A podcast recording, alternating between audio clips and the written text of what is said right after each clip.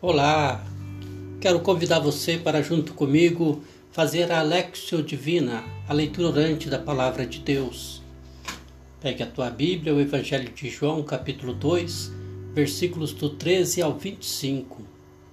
Deixemos-nos conduzir e iluminar pela Palavra de Deus.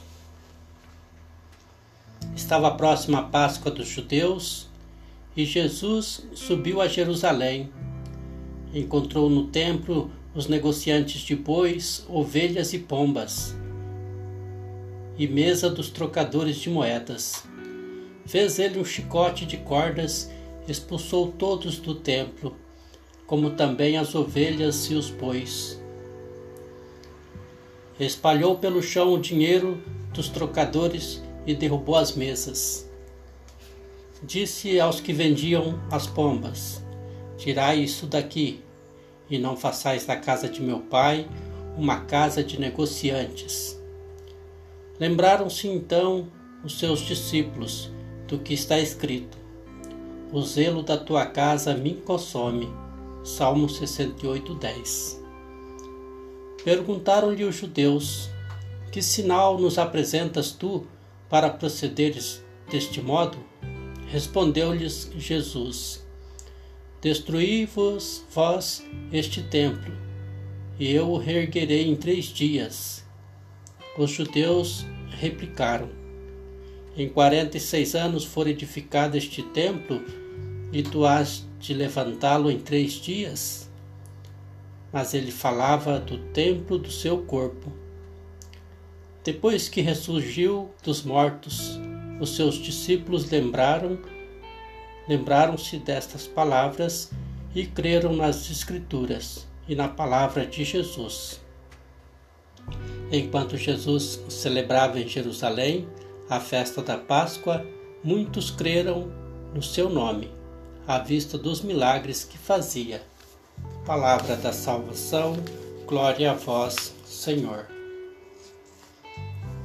A leitura orante que segue é a Bíblia da Ave Maria, mas você que tem sua Bíblia aí, pode ser qualquer edição, é este Evangelho.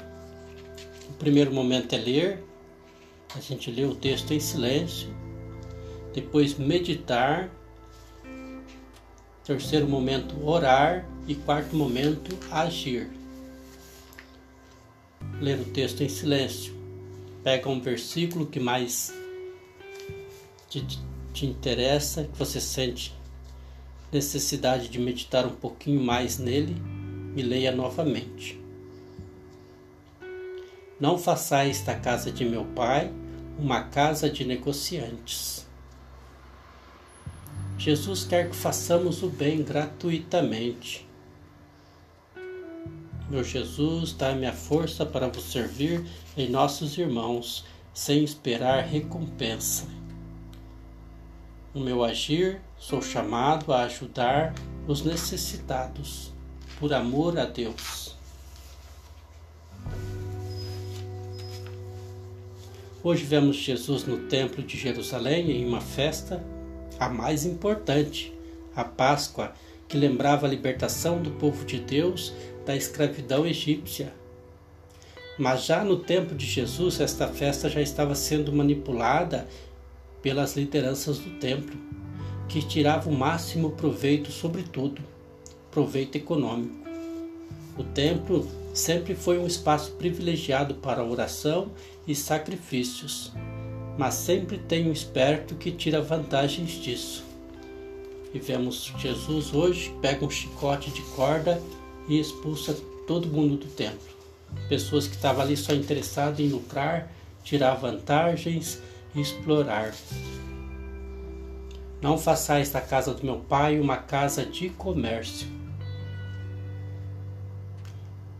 Mais à frente, Jesus vai dizer que, a, que a, o nosso corpo é templo do Espírito Santo. E sendo templo do Espírito Santo, será que não é preciso que ele entre em nós também com um chicote e expulse algumas coisas que não estão tá muito certas? Que não está muito ligada com a verdadeira religião. É interessante que no tempo de Jesus, alguns historiadores vai dizer que eles vendiam os bois, né, os carneiros, e ali era oferecido, sacrificado no templo. Ofertava a Deus aquela carne. Quem era pobre oferecia um par de pombinhas ou rolinhas, né?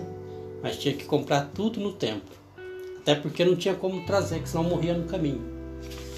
Então existia um comércio muito grande em torno de tudo isso. Mas chegou num ponto que passou do limite. O cara vendia um boi, fingia que ia sacrificar o boi, dava a volta no templo e voltava e vendia o mesmo boi. E não era ofertado no sacrifício. E acontecia muitas coisas parecidas, né? E Jesus vê essas injustiças que aconteciam. Hoje, nas nossas igrejas também, em nossas comunidades católicas e protestantes, pode ser que ainda aconteça muito disso. Mas aqui, Jesus não está falando do, do comércio que está em torno da, da, vamos dizer assim, do turismo religioso, né? O turismo religioso ele é, é algo muito bom. Em muitos lugares onde tem uma igreja ali e é destacado como ponto um turismo religioso, fortalece todo o comércio local, cria emprego, gera emprego e renda para muita gente. Mas sempre tem alguém querendo tirar vantagens. Né? E Jesus nos convida a olhar essa religião que nos liga entre eu e Deus, eu e o outro, eu e o meu próximo, sem nenhum interesse a não ser reconhecer nele a presença de Deus, reconhecer nele como um irmão. Nada além do que isso, sem nenhum outro interesse. Infelizmente, há muitos líderes que só pensam em lucrar, explorar o povo, enganar. Mas os cristãos, os verdadeiros seguidores de Jesus, temos que estar atentos a isso, porque a verdadeira religião é aquela que prega o verdadeiro culto a Deus, que não mais feito de sacrifícios imolados no templo, mas do, do nosso templo que é templo do Espírito Santo, que deve ser cheio da presença de Deus. Tem uma historinha que eu achei muito interessante que diz assim: Um cavalo estava amarrado e tentava se soltar. E veio um demônio e soltou o cavalo o cavalo entrou nas terras de um fazendeiro e começou a comer a plantação. O dono da fazenda pegou a espingarda e matou o cavalo. Então o dono do cavalo pegou a espingarda e matou o dono da fazenda. A mulher do dono da fazenda matou o dono do cavalo. E o filho do dono do cavalo matou a mulher. Os vizinhos, em cólera, mataram o garoto, queimaram sua casa. Então perguntaram ao demônio: Por que você fez tudo isso? E o diabo diz: Eu? Eu só soltei o cavalo. Moral da história: O diabo faz coisas simples porque sabe que a maldade está em nossos corações e sozinhos cuidamos de fazer o resto. Por isso é bom pensar antes de agir. Não esqueça que a língua tem poder para dar vida e para dar morte, para abençoar e amaldiçoar. Você escolhe. Cuidado, o diabo só solta o cavalo. Todos tenham um bom domingo, que possamos participar nas nossas comunidades, agora por causa da pandemia, né, com esse decreto, com certeza é tudo online, né?